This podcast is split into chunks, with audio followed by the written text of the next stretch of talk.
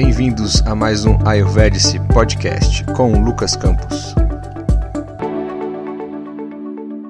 Olá pessoal, sejam muito bem-vindos a mais um Ayurvedic Podcast. A gente está dando continuidade aqui, né, à sequência com relação ao Setembro Amarelo, né? A gente no episódio anterior a esse, o 29 episódio, foi a parte 1, onde a gente leu a, a cartilha, a gente trouxe alguns dados sobre a questão do suicídio e a gente leu a cartilha do Centro de Valorização da Vida, do CVV, que eles disponibilizam gratuitamente, né? Então, é a primeira vez que eu publico um podcast em seguida do outro, né? Então hoje é dia 22 de 9 de 2019, a gente ainda está no setembro amarelo, né? no mês de setembro que é, tem essa campanha. E como a gente disse lá, né, pessoal, a gente vai estar tá nesse segundo episódio, na parte 2, é, nesse trigésimo episódio aqui, hashtag trintou, né, para esse podcast, aê! Então essa segunda parte é, sobre essa temática não vai ser mais diretamente ligado ao suicídio em si, mas a gente pegou lá dentro da cartilha que eles citaram que a depressão é talvez o primeiro fator que pode levar as pessoas a tentarem ou cometerem o suicídio. Então, como a gente combinou, nesse segundo episódio a gente vai fazer um episódio exclusivo sobre essa temática aí é, da depressão na visão do Ayurveda. Beleza? E se vocês leram né, a forma que eu escrevi o título, às vezes vai ter gente que vai estar vindo direto para esse último podcast. Ela é composta por. O nome né, tá amarelo, né, mas tem um hífen aí. Ela é composta por outras duas palavras a primeira é amar, a segunda é a palavra elo. É, como eu disse no final do 29 podcast, o anterior a esse, ainda na temática do Setembro Amarelo, a ideia aqui é a gente se levar a ideia de amar e ter um elo, né? ou seja, um relacionamento entre pessoas ou coisas, conexão, vinculação, uma, uma união por meio do amor entre nós, seres humanos, para que a gente possa saber lidar melhor, poder ajudar cada vez mais pessoas que tentem é, cometer suicídio, tentar prevenir isso aí e ajudar naquelas pessoas, aquelas pessoas que estão é, em depressão. Então eu acho que vale muito a calhar. Não sei se você sabe, tem um rapper chamado Emicida. Ele também divulgou uma música é, com esse nome, apesar da grafia estar tá um pouco diferente. E eu sugiro que, apesar de ser rap, a letra da música é muito legal. Ele cita o Ayurveda também, tem um texto que ele fala: mente, corpo, alma, um tipo Ayurveda. Então é dentro de um contexto de superação também. Quem quiser ver o clipe dessa música na própria página desse artista, do Emicida, é, tem um clipe e o começo, os três primeiros minutos, é alguém fazendo uma declaração de como a vida tá difícil, a vida tá pesada. E logo depois se inicia a música com os artistas é, convidados também. E fala de superação. A letra é muito bacana, a música ela é forte, ela assim ela dá de certa forma até uma inspiração. E mesmo para aqueles que não curtam esse gênero musical que é o rapper, é, tem muita letra bacana nesse meio. Eu andei muito tempo de skate, uns 10 anos ou mais, e acabei escutando rap, acabei curtindo algumas coisas e realmente se você para para ler a letra é bem interessante. Então, para quem quiser tiver curiosidade, eu acho que vale a pena. A gente continua nessa temática, nessa pegada aí. Beleza? De acordo com alguns dados, pessoal, falando sobre depressão, então, que é o foco desse episódio, depressão na visão do Ayurveda, eu vou trazendo alguns dados aqui para a gente começar a falar estritamente de Ayurveda. De acordo com alguns dados da OMS, atualizados em março de 2018, é estimado que cerca de 300 milhões de pessoas sofrem de depressão atualmente no mundo. Cerca de 800 mil pessoas morrem de suicídio por ano no mundo, sendo a segunda maior causa de morte entre pessoas com idade entre 15 a 29 anos. Então, a depressão é um distúrbio mental comum, caracterizado por tristeza, perda de interesse, prazer perda de sentimento de culpa ou baixa autoestima, distúrbio do sono, falta de apetite, baixa energia e baixa concentração. É um transtorno de humor, comum também em idosos, né, e contribui para um sofrimento psicológico e físico significativo, uma incapacidade física, aumentando o risco né, para a pessoa degringolar aí com abuso de drogas ou alcoolismo, afeta a habilidade e a forma das pessoas se relacionarem, é, né, acaba prejudicando a qualidade de vida e podendo levar à mortalidade em casos graves, como a gente já falou, ao suicídio. A OMS coloca que a depressão é a principal causa de incapacidade em todo o mundo e contribui de forma importante né, para a carga, carga global de doenças. No pior dos casos, a depressão pode levar ao suicídio. A gente já falou bastante sobre isso no nosso primeiro episódio. Estamos repetindo aqui, vamos falar outras vezes. As mulheres são as mais afetadas que homens. Na cartilha do CVV mostrou isso também. E as tentativas de suicídios em relação à depressão são maiores nas mulheres, mas na quantidade de morte efetivamente por suicídio são maiores no sexo masculino. Até 2020, ou seja, até ano que vem, a OMS tem indícios de que a depressão seja a segunda causa é, frequente de morbidade no mundo. A abordagem de tratamento muitas vezes é multidisciplinar e varia dependendo do caso, né? Então, da condição da pessoa, o tempo que ela está em depressão, enfim, vários fatores aí. E um dos artigos é, que eu usei aqui para fazer esse podcast, depois eu falo mais de todos que eu, que eu usei, é colocado que cerca de 80% das pessoas com depressão, né, ou seja, daquela, daquele dado lá que eu acabei de ler, deixa eu só achar aqui, cerca do, então, ou seja, é, 300 milhões de pessoas estão sofrendo depressão atualmente no mundo, então cerca que de 80% dessas pessoas não estão em tratamento efetivo, né? Ou seja, mais ou menos 240 milhões no mundo, maior do que toda a população brasileira, que está com cerca de 210 milhões de pessoas. É, 240 milhões de pessoas no mundo não estão com tratamento efetivo de depressão. Então é um dado bem alarmante aí. E a ideia é trazer aqui a visão do Ayurveda com relação à depressão e, obviamente, tentar evitar ou colaborar com mais informações ainda. É, mais uma gotinha nesse oceano de tratamento multidisciplinar que é. O Ayurveda também corrobora com essa visão. E então a gente traz mais esse episódio para falar um pouco sobre isso aí. Ok? Vamos fazer o mantra de abertura então. Trouxe novamente o Triambakan Mantra. Acompanhe mentalmente. Om Triambakan Yajamahe Sugandim Pushtivardhanam Uruvarukamiva Bandhanam Mrityurmukshiyamamritate Om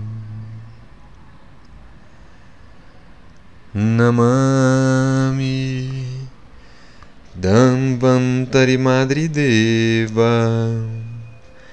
Shura Shurair Bandita Padapadma Loke Jararuka Bhayamirutyunashanam Datharamisham Vividhal Shadinam Datharamisham Vividhal Shadinam Om Shanti Shanti Shanti Hari Om. Namastê.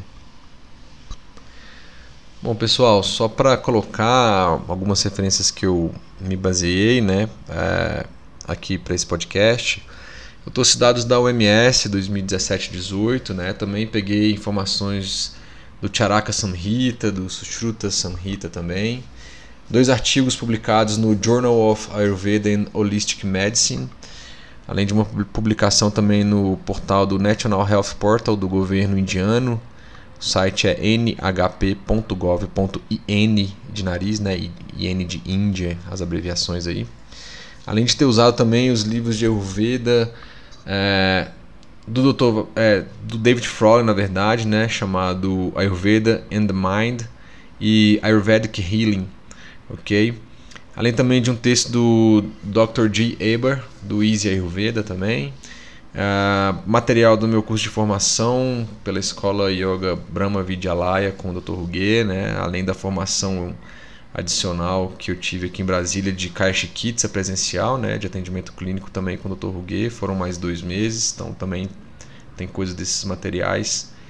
E acabei fazendo, é, pegando as informações, trabalhando, tentando colocar de uma maneira sequencial, ok? Até de uma ideia de um desses artigos que eu citei aí do Journal of Ayurveda Analytic Medicine, que eu gostei da organização e fui complementando várias coisas, tá? Depois, se alguém quiser as referências desses artigos aí ou de qualquer link que eu usei, é, me manda um direct, uma DM lá no Insta que tá mais fácil, ou pelo contato arroba ayurvedice.net que eu passo sem problema aí para vocês darem uma olhada também. Beleza? Pessoal, na visão do Ayurveda, então a depressão ela não está relacionada somente ao aspecto somático, né? E a gente fazia aqui uma correlação integrativa, múltipla, né, holística é, de modo a abarcar os conhecimentos dos doshas, né, é, dos gunas mentais e psíquicos, sobre força e resiliência mental, sattva bala, dos órgãos dos sentidos, de nanendria, os órgãos motores, karmendria, capacidade digestiva e metabólica, que já falamos bastante, que é o Agni, os tecidos do corpo, Dhato, que também já fizemos podcast sobre os dados, os canais de circulação do, do corpo, a gente teve uma saga aí sobre os esrotamsi, né, os canais do corpo e da mente. E a essência vital, que é Ojas. Então, relacionar e ligar todos esses pontos aí é essencial para uma melhor compreensão e abordagem da depressão. Então, dessa forma, é ao mesmo tempo um estado emocional e uma doença. Tá? Essa é uma visão genérica aqui geral do Ayurveda. É referenciado nos textos clássicos em vários momentos de forma dispersa. Tá? No, no portal do National Health Portal lá do governo indiano é chamado de Mano Avassada, mas é, eu vou abordar aqui a depressão então nesses vários ângulos, desde a parte física até a parte mais, mais sutil. Beleza, galera? Bom, existe algum critério, né, alguma a abordagem que liga a depressão aos doshas, né? começando então pelo corpo, né? corpo físico, doshas. É, com relação aos doshas, então a gente já viu que existe um sloka no Ashtanga Hridaya que nos informa que os doshas em equilíbrio sustentam o corpo, por conseguinte a vida, e em desequilíbrio destroem o corpo. Né? Então um corpo doente não pode, é, um corpo doente pode levar à morte. Né? Então aqui grande parte das características fundamentais da depressão se deve ao dosha vata em desequilíbrio, mas a gente vai ver também que tem correlação com dosha pita, tem correlação com dosha kapha também. Kapha dosha, né, o kapha dosha. Então lembrando que começando pelo dosha vata, ele é o dosha que governa todos os movimentos do corpo e da mente também, impactando nos doshas mentais, principalmente Rajas. A gente já falou um pouco isso também sobre o nosso Ayurvedic Podcast, salvo engano 21, o canal da mente, tá? Então existe aqui uma correlação com os de Vata. A gente já a gente não fez um podcast sobre isso, mas em alguns momentos eu citei que cada dosha tem cinco subdoshas. Então temos um total de 15 subdoshas, né? 5 subdoshas de Vata, 5 subdoshas de Pitta, 5 subdoshas de Kapha. A gente fala depois um pouco melhor sobre ele. Mas eu quero trazer dois, dois subdoshas de vata que vai estar tá muito ligado aí a uma mente tamássica, podendo levar depois a uma mente, na verdade uma mente rajástica, né, um guna mental, um dosha mental e posteriormente levando aí talvez até a uma mente tamássica. E o primeiro subdosha de vata em que fica afetado se ele estiver desequilibrado e que impacta aí com relação a poder geral impactar em uma depressão é o pranavata. Né? Esse subdosha é o subdosha que gera motivação e o controle da mente. Né? Tem uma ideia de retenção do intelecto também, né? Buddhidharana.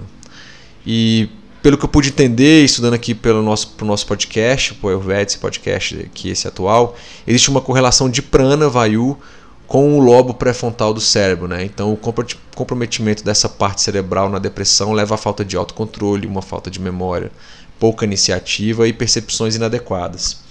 Assim, a parte intelectual e a retenção de memória são prejudicadas, né, pessoal? Então, o primeiro doxo impactado que vai ter uma ligação aí com essa depressão e uma parte física e até mesmo cerebral é o pranavata. Um outro subdoxa aqui, galera, de vata, que também está ligado isso é o Danavayu, né, ou Danavata. Ele tem uma localização aí na garganta e no cérebro e é útil, né? Ele equilibra, ele traz energia, traz memória e motivação. e ele desequilibra, a pessoa vai expressar exatamente um contrário, né? o contrário disso, a falta de energia mental, a pessoa fica desmotivada. E tem um terceiro subdosha de vata presente na depressão, que é o Viana Vayu, né? que na parte mental esse subdosha aí tem uma ligação com a estabilidade mental, né? a pessoa tem uma mente estável. Tá? É, Viana Vayu também tem ligação com os movimentos é, do nosso corpo em geral. Então, pô, movimento de, de braço, de pernas, né? Do, de todo o movimento que existe no nosso corpo aí. Então, uma depressão em que o Vata está muito presente, a gente pode verificar ansiedade, pessoal, agitação, uma perda de peso, né? E a, a ligação com esses três subdoshas de Vata, tá? Então, é, com relação à depressão e vata, a gente tem essas características. Com o dosha pita, a gente tem o subdosha sadhaka pita, né, que ele desequilíbrio é, vai trazer algumas complicações, já que ele é um subdosha que coordena a, o entendimento das impressões e pensamentos, do que é real e irreal.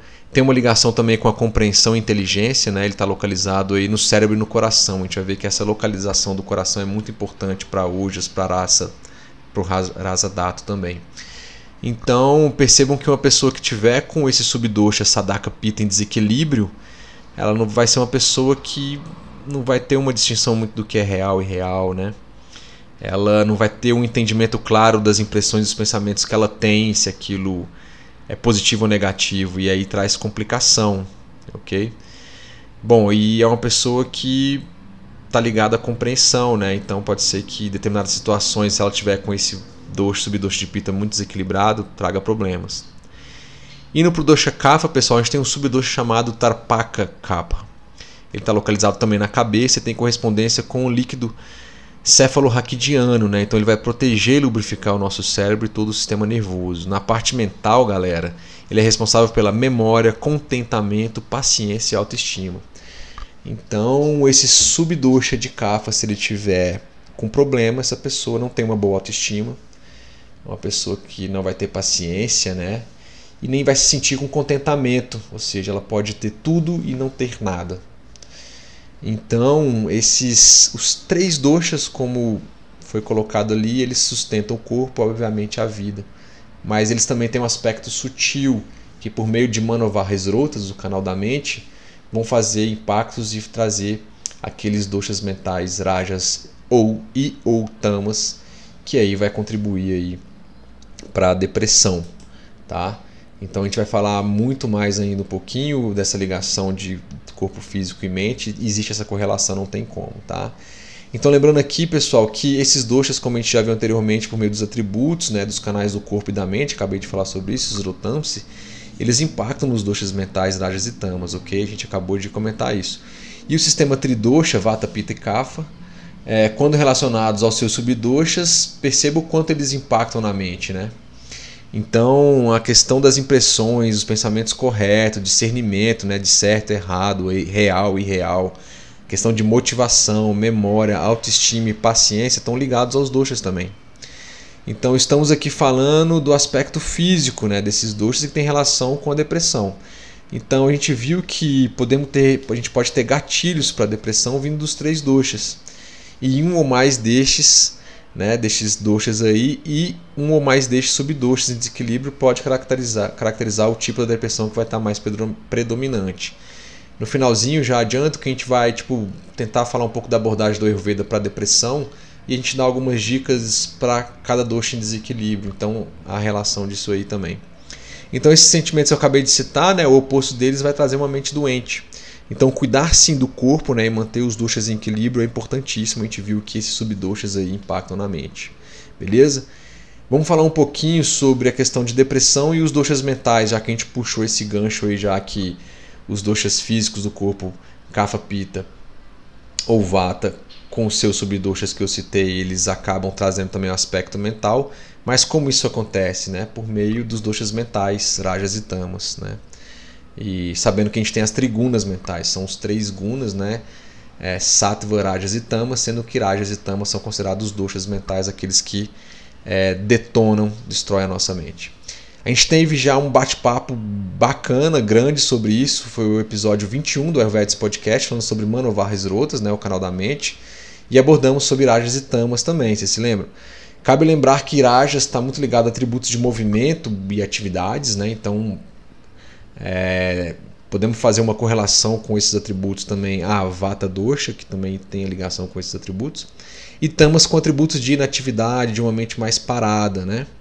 Então, e esses atributos em excesso vão desequilibrar a mente, né? e que na verdade, em grande parte do nosso dia a dia, a gente acaba variando né? de uma mente mais tamássica, orajástica mas se você tem práticas de silêncio, de meditação, de pranayamas, de mantra, você acaba tendo períodos aí de uma mente satívica, vamos dizer assim, né? uma mente com sattva, tá? que é um equilíbrio.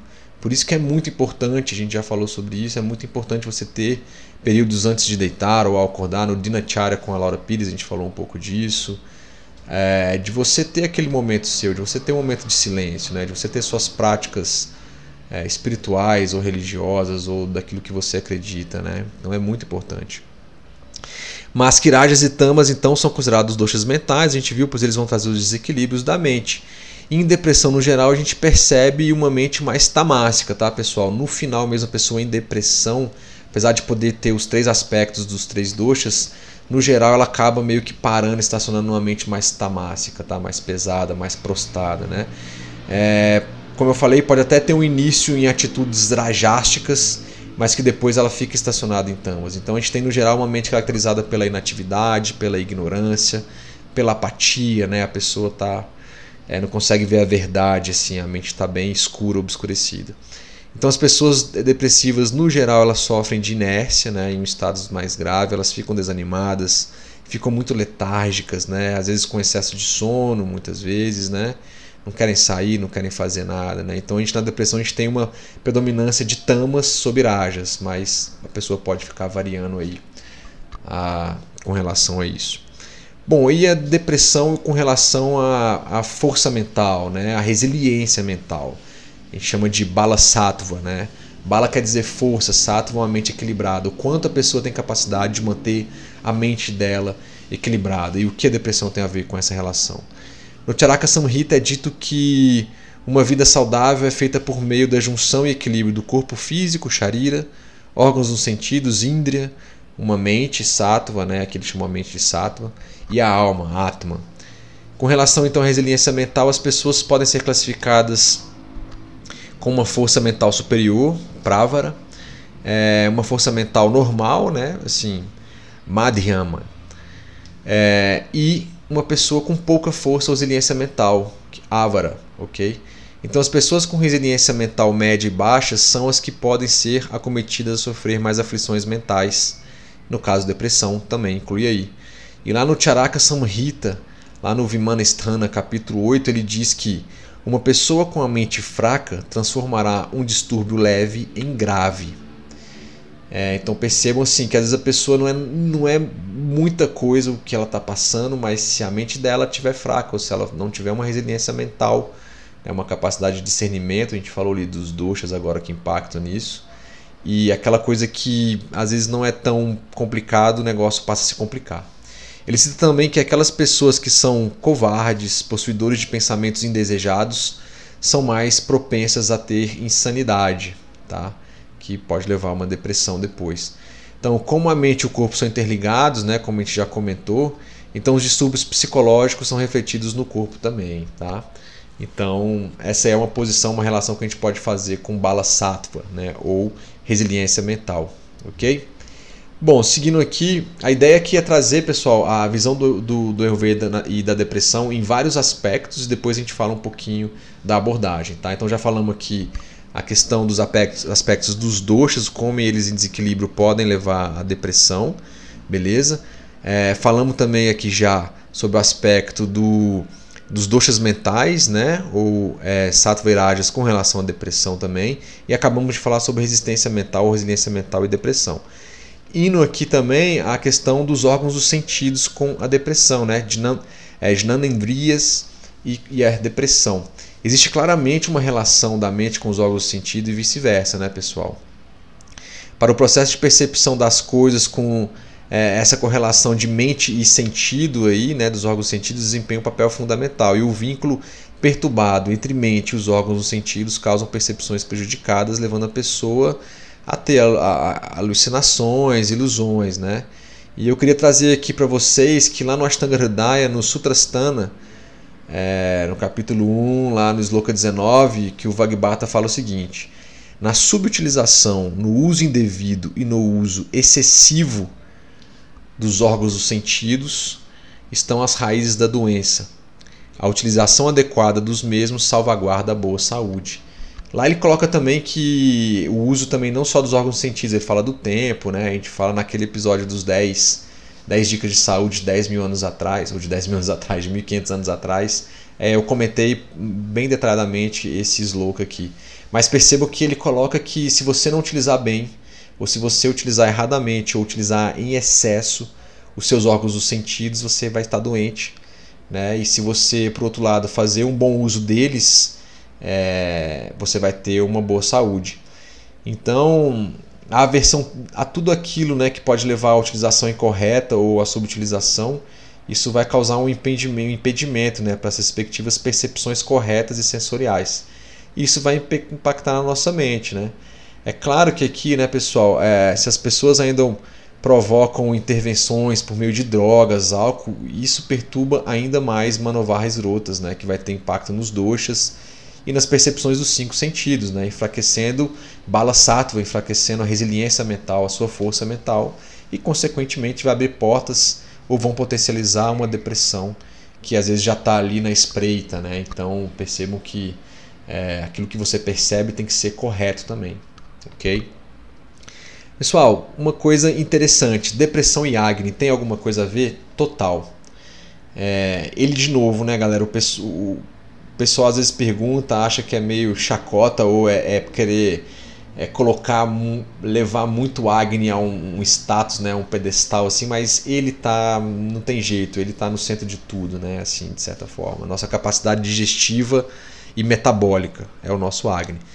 O fogo transformador, né, nossa capacidade de transformar as coisas, que serve aí como fator responsável por toda a transformação e metabolismo do corpo, né, até nível celular né, na respiração celular, metabolismo celular, aquele ciclo de Krebs e por aí vai. Então a gente viu isso né, no podcast 26, onde eu falo muito sobre o Agni e o vínculo com Rajas e Tamas e seus impactos mentais. E a gente percebe que um Agni desequilibrado, um Agni fraco, Manda Agni ou Manda Agni, é, eles vão ter atributos que vão impactar na mente, né, com possibilidade de gerar uma mente mais tamássica. E como a gente acabou de ver ali em cima agora, pessoal, tamas tem uma relação direta com depressão, né? Que tem uma ação direta com também com vata gravado ou pita ou kapha dosha. Então, mesmo que seu Agni esteja nas, nas condições de Tiksha, Tikshna Agni, né? ou seja, muito forte, ou ele está variável, Visham Agni ou Visham Agni, né? E seja que ele esteja também na condição de Tikshna Agni, né? ou seja, se ele não tiver é, é, com Agni equilibrado, ele vai trazer problemas para a gente, né? Então isso vai ter um impacto né, na gravação dos doxas, por sua vez, naqueles subdoxas que a gente falou. E aí voltamos no primeiro tópico, né? Que é, essa depressão aí tem a ver inicialmente com o doxa, tá? Com os doxas do, do corpo aí, que impacta pelo Agni, no como é que digeriu e aí vai. Então posso dizer que há uma correlação do respectivo Agni com a gravação de determinado dosha, que por sua vez pode impactar determinado subdosha, e aí a gente vincula a parte sutil, que por meio de Manovares rotas, o canal da mente, vai refletir e impactar lá. Né? Então, um exemplo assim bem, bem lúdico, bem didático, só apenas se você, por exemplo, a pessoa está com Agni muito forte, né? e aquilo pode refletir no aumento do dosha pita. Né? E pode ser que o subdoxa de pita lá, o sadaka pita, se agrave. Isso vai impactar na capacidade da pessoa coordenar o entendimento das impressões, dos pensamentos, do que é real ou irreal. Né? A pessoa fica irracional, fica cega. E aí ela faz o uso dos órgãos dos sentidos ali, né, dos seus órgãos motores, mãos, braços, pernas, sei lá, para cometer uma ação muito violenta, por exemplo, né? A gente ouve às vezes dizer: "Nossa, fulano explodiu de uma hora para outra e acabou fazendo uma uma coisa muito ruim, né? A mente ficou muito rajástica e, enfim, a pessoa ficou cega, furiosa, né? E acabou cometendo alguma coisa ruim. Isso não acaba sendo uma ação de depressão ainda, né? Mas perceba que o pós-fato disso aí pode levar a pessoa a um estado melancólico, né? Dela ser julgada. e depois vem a consciência, a pessoa vê às vezes a besteira que ela fez, se recolhe, a mente fica em estado mais tamássico. Né? E aí pode ter um efeito contrário no Agni, ele estava muito alto, e aí baixa demais, manda Agni, né? E a pessoa fica desanimada, se autoculpando, letárgica, né? E aí pode ter constipação. Se isso não for acompanhado e tratado, pode acabar levando a uma depressão, né? Dependendo do que vai acontecer depois desse fato ruim que essa pessoa fez. Então percebam aqui, pessoal, que eu peguei um exemplo qualquer, né? Talvez meio extremista, mas assim, a gente tem que lembrar, né? Vocês têm que lembrar que são pequenos desequilíbrios do dia a dia durante muito tempo que vão se acumulando. Né? Ou eles vão se anulando e vão, as pessoas vão começando a esconder os seus sentimentos, muitas vezes escondem isso por meio de alcoolismo, tabagismo, droga, relacionamentos viciantes e prejudiciais. A gente está por uma onda, infelizmente, de feminicídio que é inaceitável. Né? E, enfim, que a longo prazo vai minando a pessoa, né? e uma hora ela entra nesse estado depressivo, né? aquela última gota no copo que transborda. Então a depressão ela nunca vem de uma hora para outra, tá, pessoal? Ela leva um tempo. Acontece situações das mais variadas possíveis, né? Não é como uma picada de um mosquito que você sente ali na hora, fica vermelho e você já sabe o que tem que fazer. Não, às vezes fica escondendo, a gente fica postergando coisas e situações, né? Então, algumas situações de depressão podem envolver também, abrindo um parênteses já aqui para uma visão mais moderna, por exemplo, um luto, né, um desemprego, uma doença grave, um trauma de infância, né, abusos dos mais variados tipos, né, seja físicos ou psicológicos. Existem correlação também entre depressão e doenças cardiovasculares também, né? É, também por uso de alguns tipos de medicamentos, pode fazer mudanças hormonais e mentais e pode trazer depressão.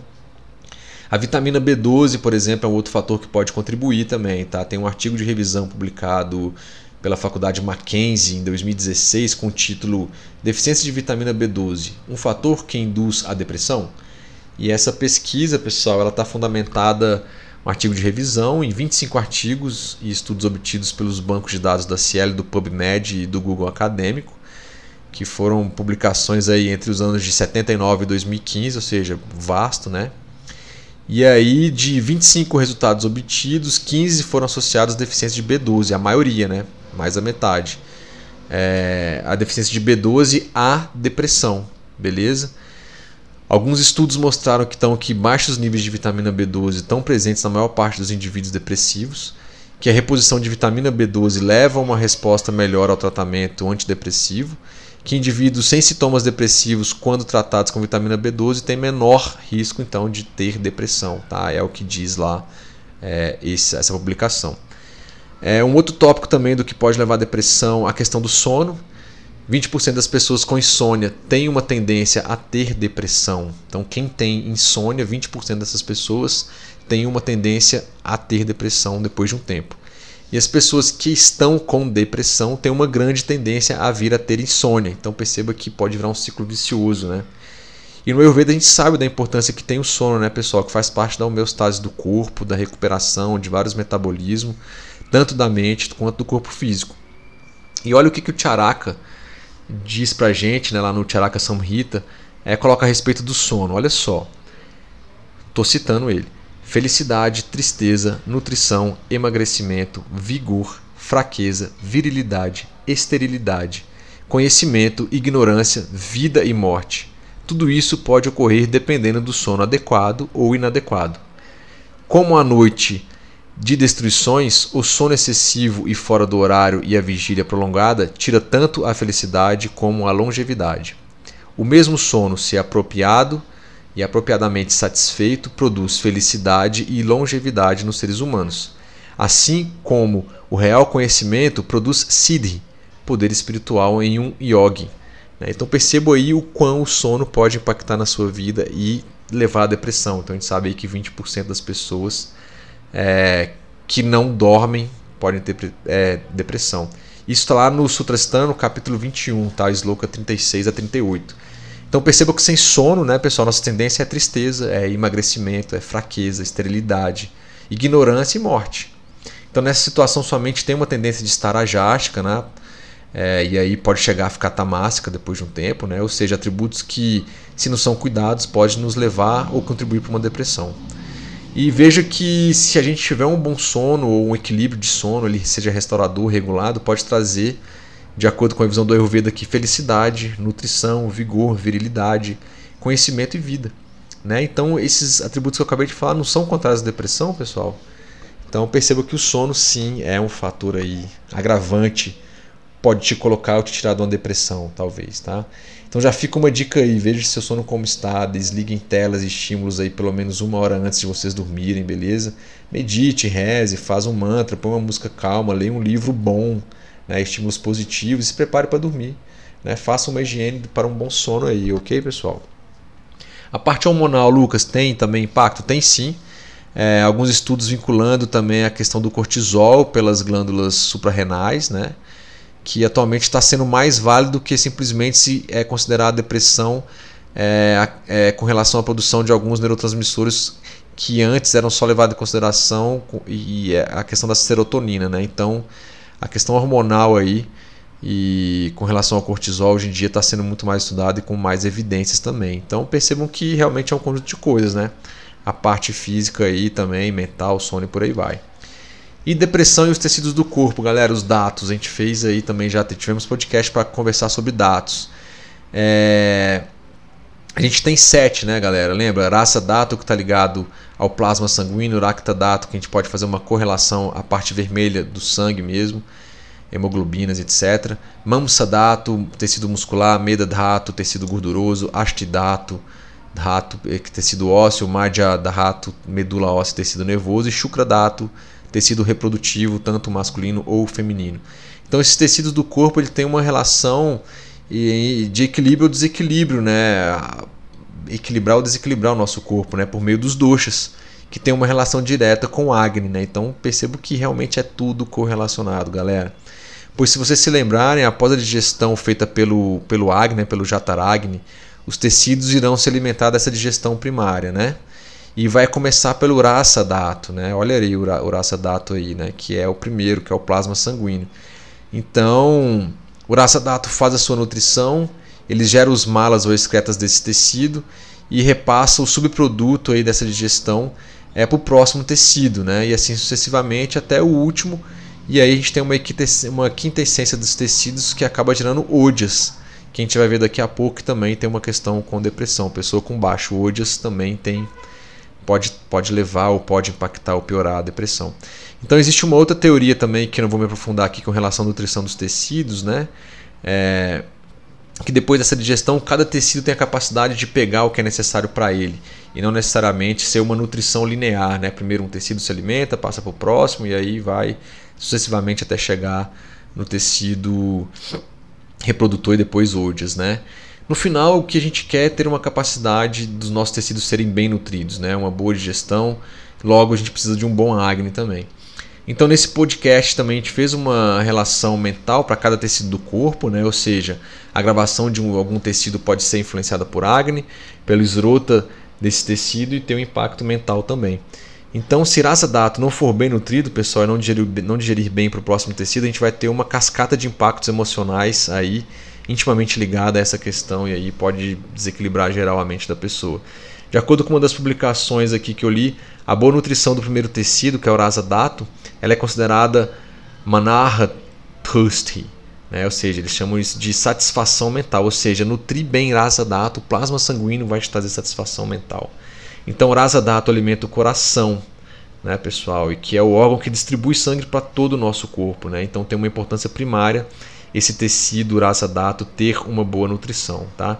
As características clínicas como intolerância a ruídos, tremores, palpitações, lábios e peles ressecadas, dores e cansaço, exaustão, assim, não ver sentido nas coisas ao seu redor também, né? São vistas ah, com a questão de esgotamento ou, ou uma um dato muito desequilibrado, muito baixo, tá? Então, uma boa nutrição e funcionamento, ou seja, o equilíbrio desse dato, né, do plasma sanguíneo, pessoal, faz com que a gente se sinta felizes e contentes, traz entusiasmo para a nossa vida, vitalidade, né, compaixão pelos outros, além de ter uma ligação ao prazer de viver e ver sentido nas coisas. Então perceba que o contrário desses sentimentos, né, de querer viver, de ter compaixão, de ver sentido, tem grande ligação com depressão, né? Então percebo que uma boa alimentação inicial e você consegue nutrir bem Rasa Dato, aí já traz é, boas possibilidades de você ter uma mente mais saudável, né? Você ver sentido na sua vida, você ter entusiasmo na sua vida, você se sentir feliz.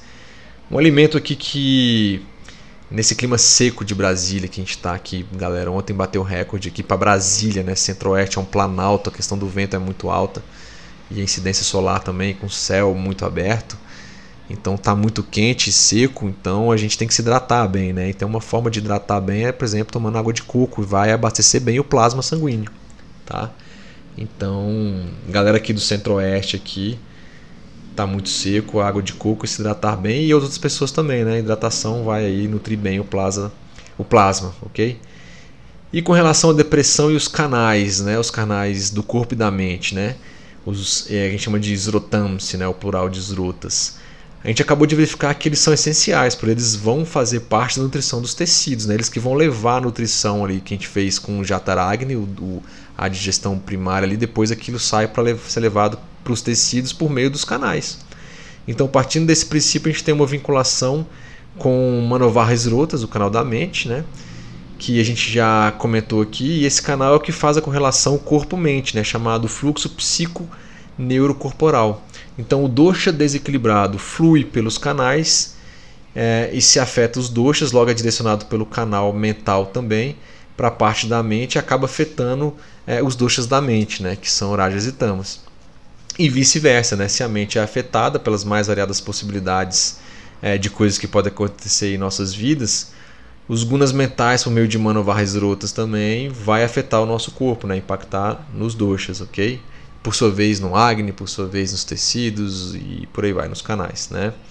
Inclusive no Ayurvedics Podcast número 7, né, sobre os fatores de agravação dos doshas, a gente falou que as emoções têm um pacto primário e desencadeia, né, por meio do Manovar Rotas, o desequilíbrio para o corpo, né, por meio desses doshas, tá?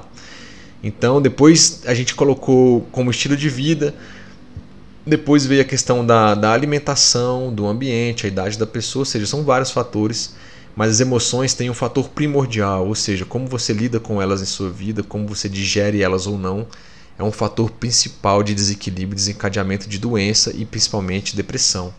Então, só para a gente ter uma ideia, galera, dos doshas se refletindo na mente com as trigunas mentais sattva, rajas ou tamas, é, por meio de manovaras rotas, né? Esse canal da mente aí do corpo que vai levar as coisas para a mente.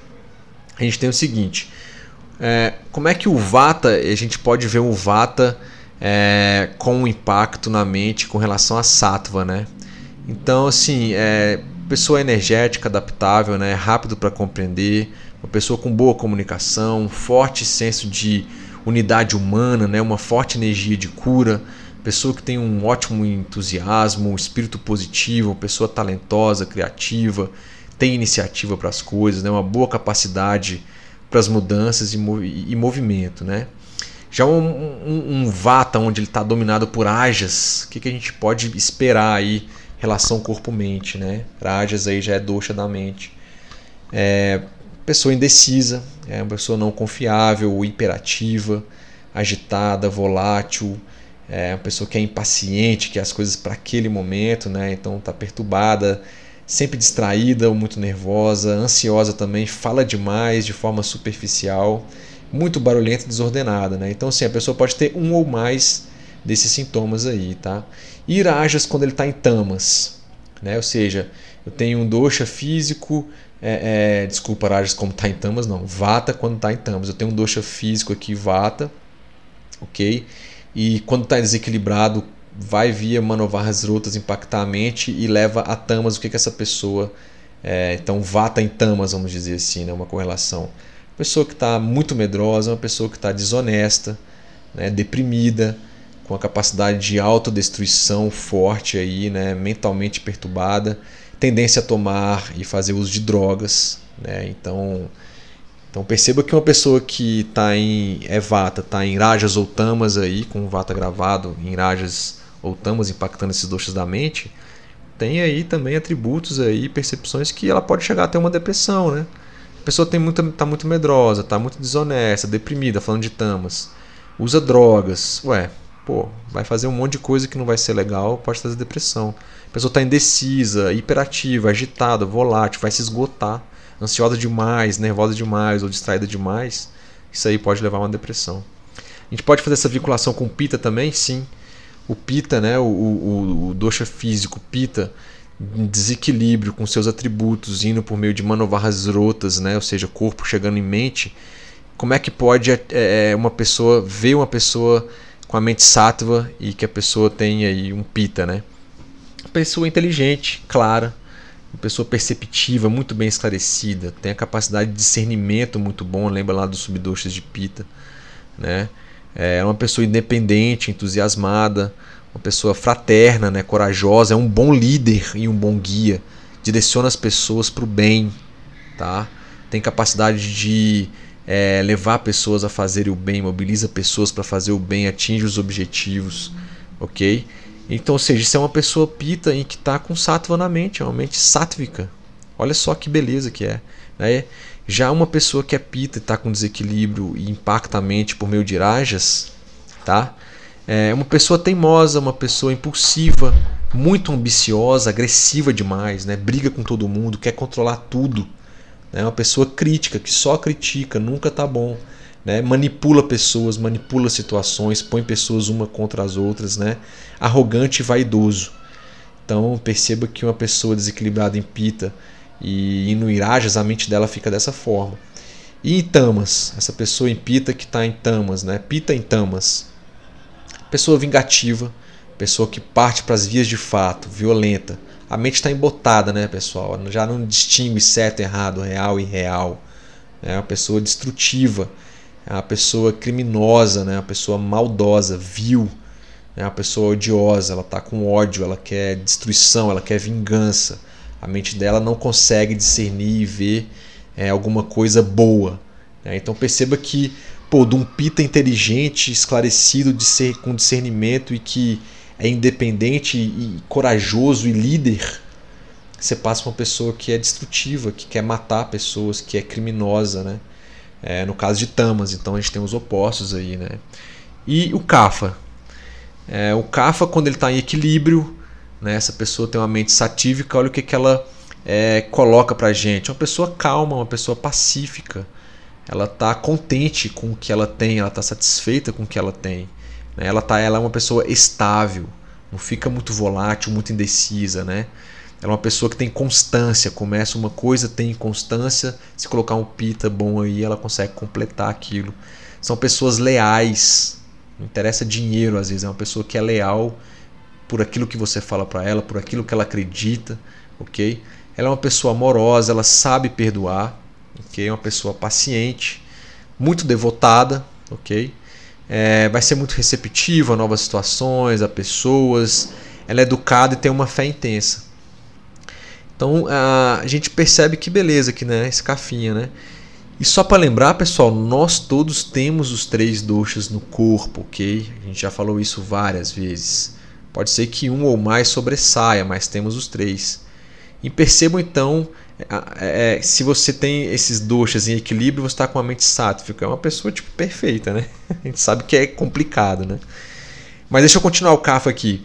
O Kafa, quando ele está com rajas na mente, né? O Kafa desequilibrou, mas está com rajas na mente. É uma pessoa é, controladora, é uma pessoa muito apegada tá? às coisas, aos sentimentos, aos bens materiais. Uma pessoa dessa não consegue doar nada, né? É uma pessoa que é voraz, ambiciosa, muito materialista, como eu acabei de dizer, né? E muito sentimental, e sim, muito carente, quer que as pessoas sempre estejam do lado dela, nunca se sente, sente completa, né? E se as pessoas não estão do lado dela, ela, ela manipula as coisas para controlar e fazer com que isso aconteça, né? Enfim, é uma ambição muito grande, tá? E uma pessoa que está com CAFA gravado por meio do canal da mente, né? E chega, vai afetar a mente quando ela está com tamas, né? Então cafa em tamas. Uma pessoa sombria, muito grosseira, uma pessoa que está letárgica, não se levanta muito, beleza? Ela é de, está depressiva, ó. então a depressão aparece aqui em cafa com tamas. Apesar de que todos aqueles outros lá pode chegar aqui depois, né? Pessoa que está apática, ela é muito preguiçosa, obscenidade extrema, né? Então, às vezes muito muita pornografia, né? muita obscenidade com o próximo mesmo, não respeitar aquele, ou seja, homem ou mulher que está ali com ele, uma pessoa insensível, não está nem aí para nada e é isso aí.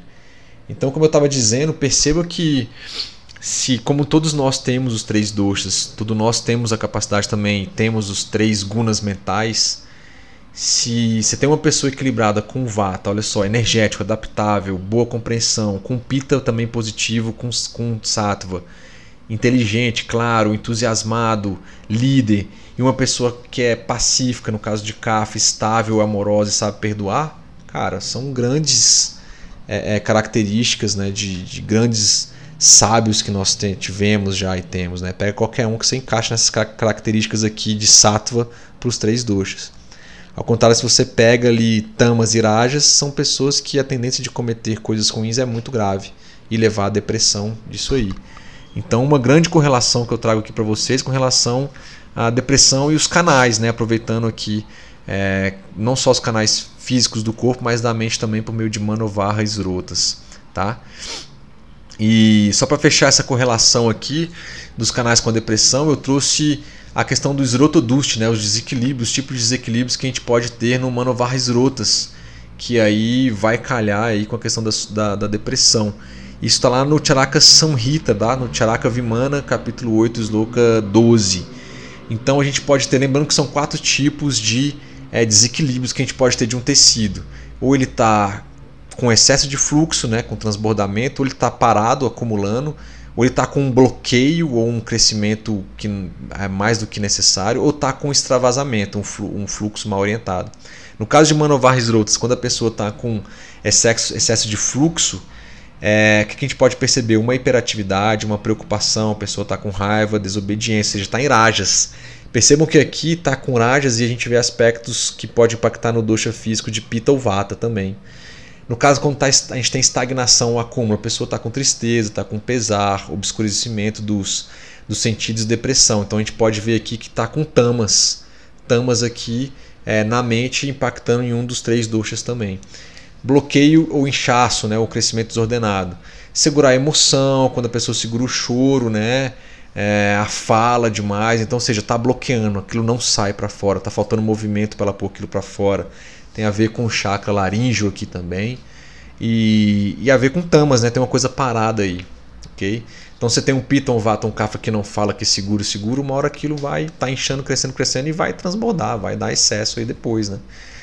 Extravasamento um fluxo mal orientado. A pessoa está com delírio, esquizofrenia, né? Que pode ser causado aí por drogas, entorpecentes, álcool também, tá? É, e também são questão aí de irajas, tá na mente. Então percebo que a gente tem os rotoduches de Manovar rotas, sendo que excesso de fluxo e extravasamento, um fluxo mal orientado está ligado a rajas, então a gente pode fazer uma correlação depois com os doshas físicos, eu falei ali. E a questão de estagnação e bloqueio está ligado a tamas, beleza?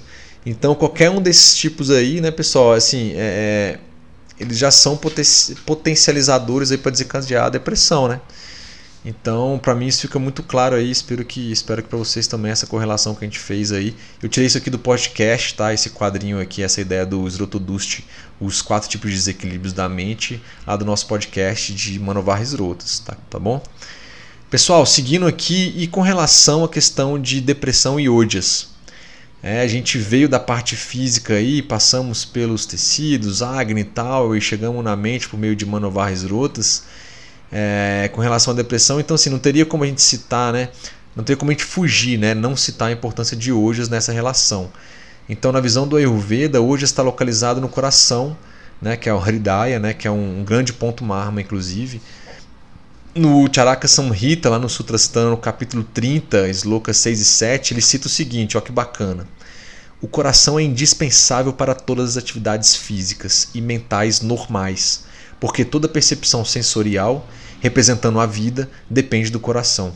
Além disso, o coração é o substrato de ojas por excelência e é também o controlador da mente. É por isso que médicos, no caso Ayurveda, é um texto de Ayurveda, denominam o coração como Hridaya, Mahat e Artha. Okay? Então, hoje, pessoal, como eu comentei aqui é, há pouco, ela é a quinta essência da nutrição de todos os tecidos, né? E ele está bastante ligado à questão do coração também. E o que que Ojas promove né, no nosso corpo e mente aqui, ó? Ojas promove um forte sistema imunitário, resistência física, capacidade de trabalho e esforço constante na parte física, tá? Com relação à parte mental é sutil, Ojas vai te dar paciência, resistência mental ao esforço, capacidade de memória e uma concentração prolongada, né? além de contentamento e paz mental. Então perceba que Ojas ele está no corpo físico e mental. Óbvio, porque se a gente pensar que ele é uma quinta essência, ele é a, a última nutrição, o que sobrou de melhor de todos os tecidos, e a gente viu que os tecidos eles têm influência, eles são alimentados por, pelos canais.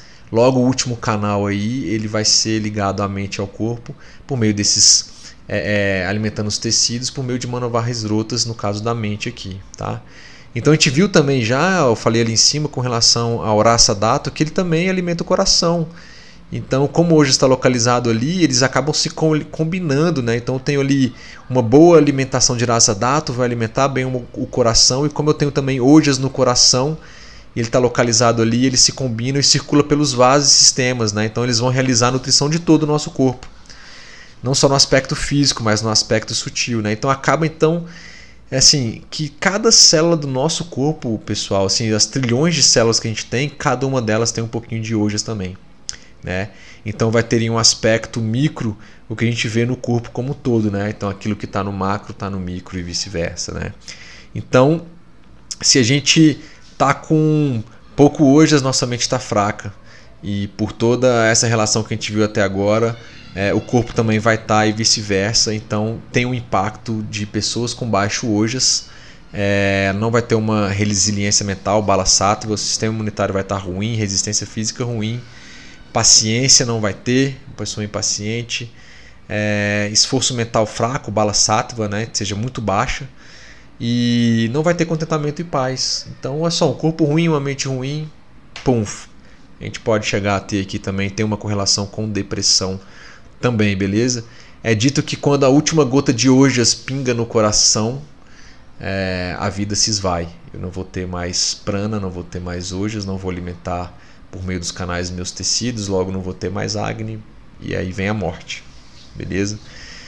Bom, pessoal, a gente percebe então que os fatores biológicos, né, genéticos, né, tem pesquisas que mostram também que o encurtamento no alelo do gene 5HTT Pode ter uma influência na depressão também, por exemplo, a questão de personalidade, das emoções, alimentação, né, capacidade digestiva. Aqui entra viruda rara também, né, é, combinações incompatíveis de alimentos. A gente teve um podcast sobre isso, né? Junk food, horário dos alimentos, quantidade e atividade, qualidade e quantidade dos mesmos também. Os fatores psicossociais, ou seja, com estilo de vida, né? São fatores que contribuem aí com as características e etiologia da depressão, caso tudo esteja muito errado ou bagunçado. Então a questão de bala sátiva, né, resistência e resiliência mental tem um impacto e pode ser determinante para o aparecimento ou não, né, juntamente com aqueles outros fatores que eu acabei de citar. Então aqui eu, tra eu trago um, um trecho de um dos artigos que eu usei nesse episódio, que ele cita que abre aspas, vários estudos conceituais e clínicos correlacionam a depressão como a Vassada, Vishada, é, Manandukhaja, Unmada e Kafaja Unmada, de acordo com a etiologia e os sintomas exibidos para a doença. Então esses nomes aí, é, é, eles são de doenças classificadas de acordo com os textos clássicos do Ayurveda e por isso lá no comecinho a gente viu que não existe um único ponto que fala sobre depressão, né? Então, por exemplo, essas uma, duas, três, quatro, cinco doenças que eu falei aí, é, que têm etiologias um pouco diferentes, podem ter correlações com depressão de acordo com, até com a questão da mente, com a questão do corpo, dos doshas, agni que a gente viu ali, tá? Então, é, isso pode variar de acordo com como isso é manifestado na pessoa, que são múltiplos fatores. Então, para a gente começar aí para o nosso finalzinho, galera, é um podcast que vai ficar um pouquinho maior, né? A gente está chegando a quase uma hora aí já. É, qual que é a abordagem da depressão, então, na visão do Ayurveda, né? Nessa visão, as abordagens para a depressão incluem principalmente a saúde espiritual sutil, né? Que a gente chama de Daiva via Pakshraya, é, a questão do Yukti via Pashraya também, Chikitsa, que são as terapias racionais ou físicas, e Sattva Vajaya Chikitsa, né, que são as psicoterapias. Então vamos falar um pouquinho de cada uma delas aqui, de uma forma resumida.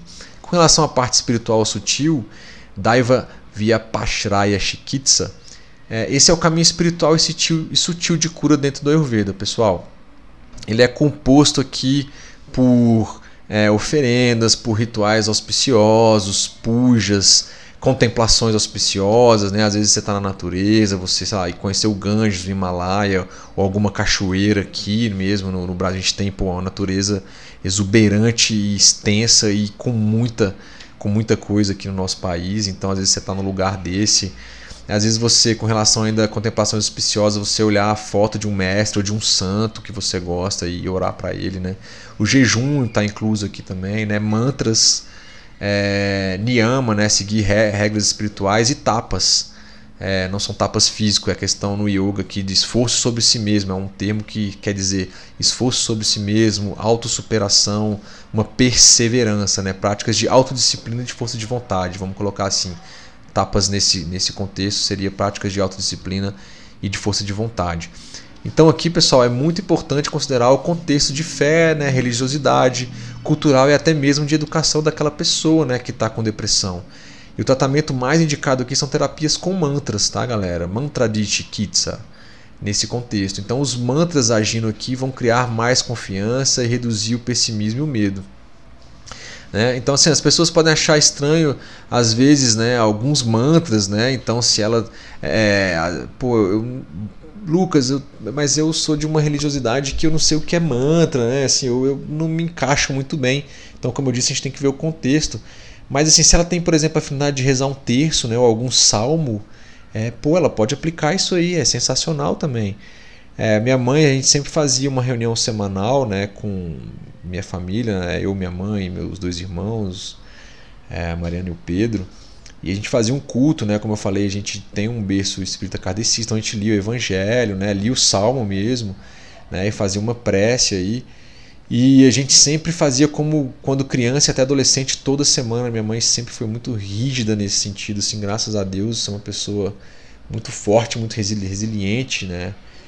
E na maioria das vezes no final, para encerrar a nossa reunião de familiar aí, é, teve épocas que era domingo, é, épocas era quarta, épocas eram, eram né, quinta-feira, então variava do contexto nosso, onde todo mundo podia estar tá ali, é, tirando pelo menos um tempinho por semana. Depois cada um ia tocando os seus outros dias aí. E na maioria das vezes, quando eu estava dizendo, no final, para a gente encerrar, a gente terminava com o Salmo 91, né?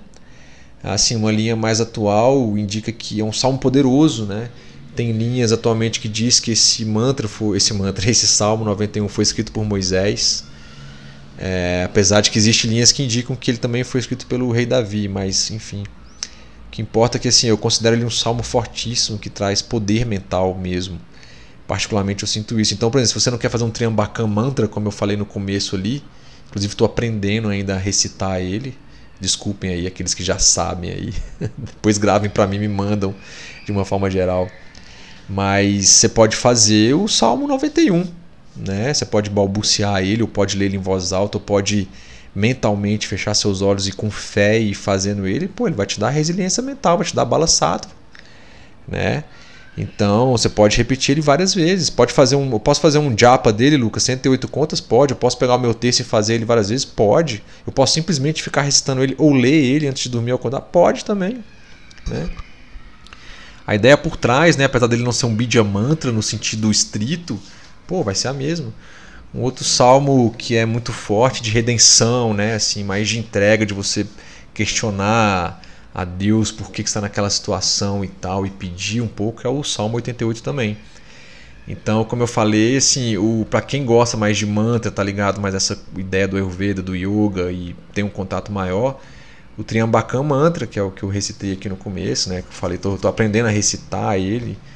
Então, você pode fazer um Japamala de 108 contas nele ali, senta, concentra numa postura ereta, tranquila e vai repetindo, repetindo várias vezes. Aquilo vai trazer aqueles beats, aquela é, é, essência do mantra, aquela vibração para sua mente, vai fortalecer com certeza, né? Então, essa nossa cultura do Brasil dá sim para encaixar essa ideia de mantra de Shikitsa né? E vai ser um fator primordial aqui dentro dos tratamentos envolvidos. Então, é, falou de parte mental, falou de depressão, tem que ter mantra ou prece ou terço ou salmo, alguma coisa nesse sentido. Mas na visão estrita do Ayurveda, mantras, tá? Mantras chikitsa, ok? Com relação ao que a gente pode fazer com terapias é, físicas, né? Yuktivya Prashiraya Chikitsa.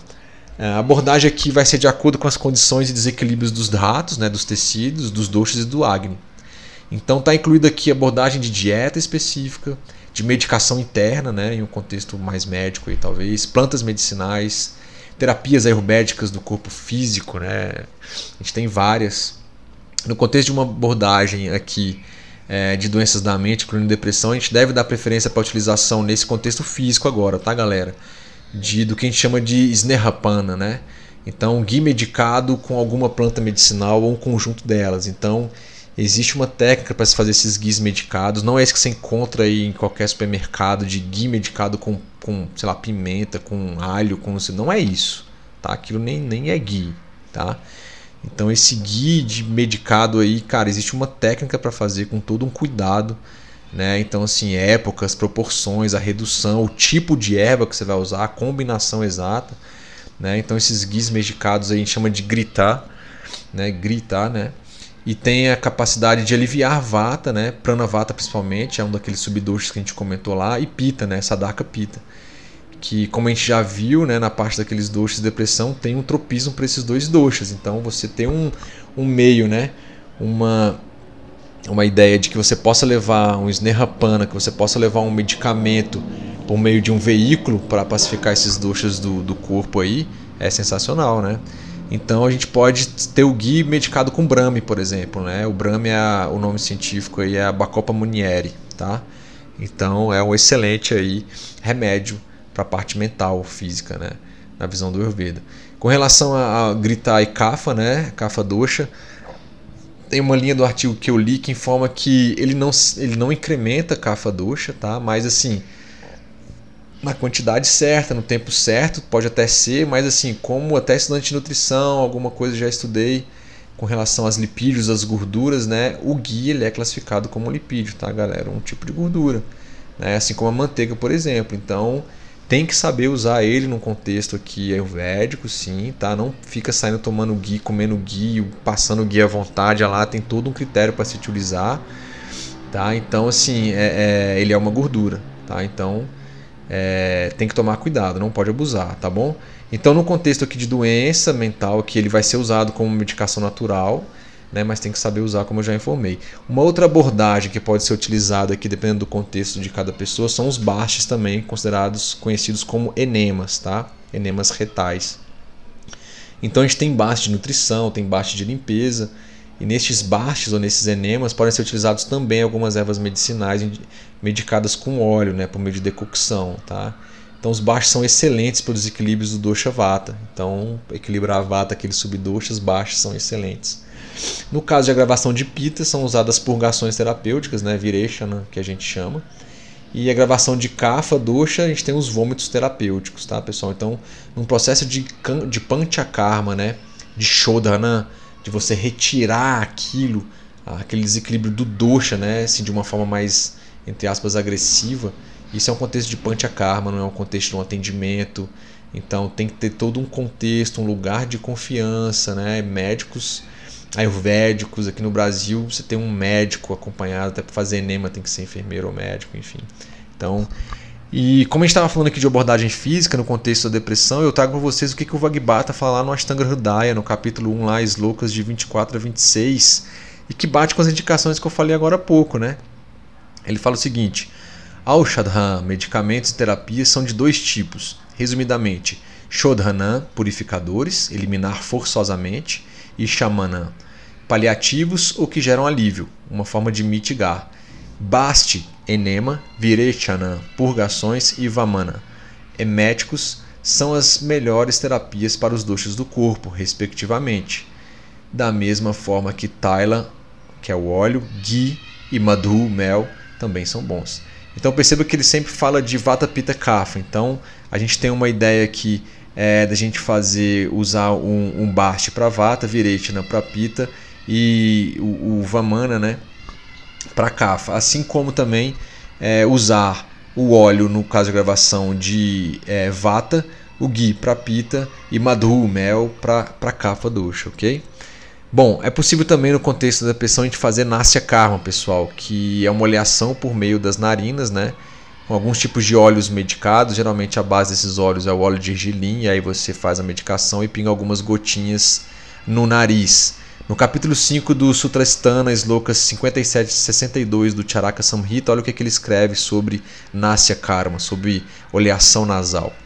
O indivíduo no qual se administra a terapia nasal na época correta e de acordo com o método prescrito não tem seus olhos, nariz e ouvidos afetados por quaisquer doenças. Aí ele continua. Através dessa prática, doenças como torcicolo, cefaleia, paralisia facial, rigidez na articulação temporomandibular, rinite, enxaqueca e tremores localizados na cabeça são curados.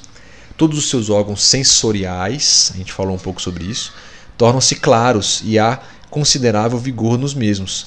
Doenças relacionadas à cabeça e ao pescoço não o afetam subitamente.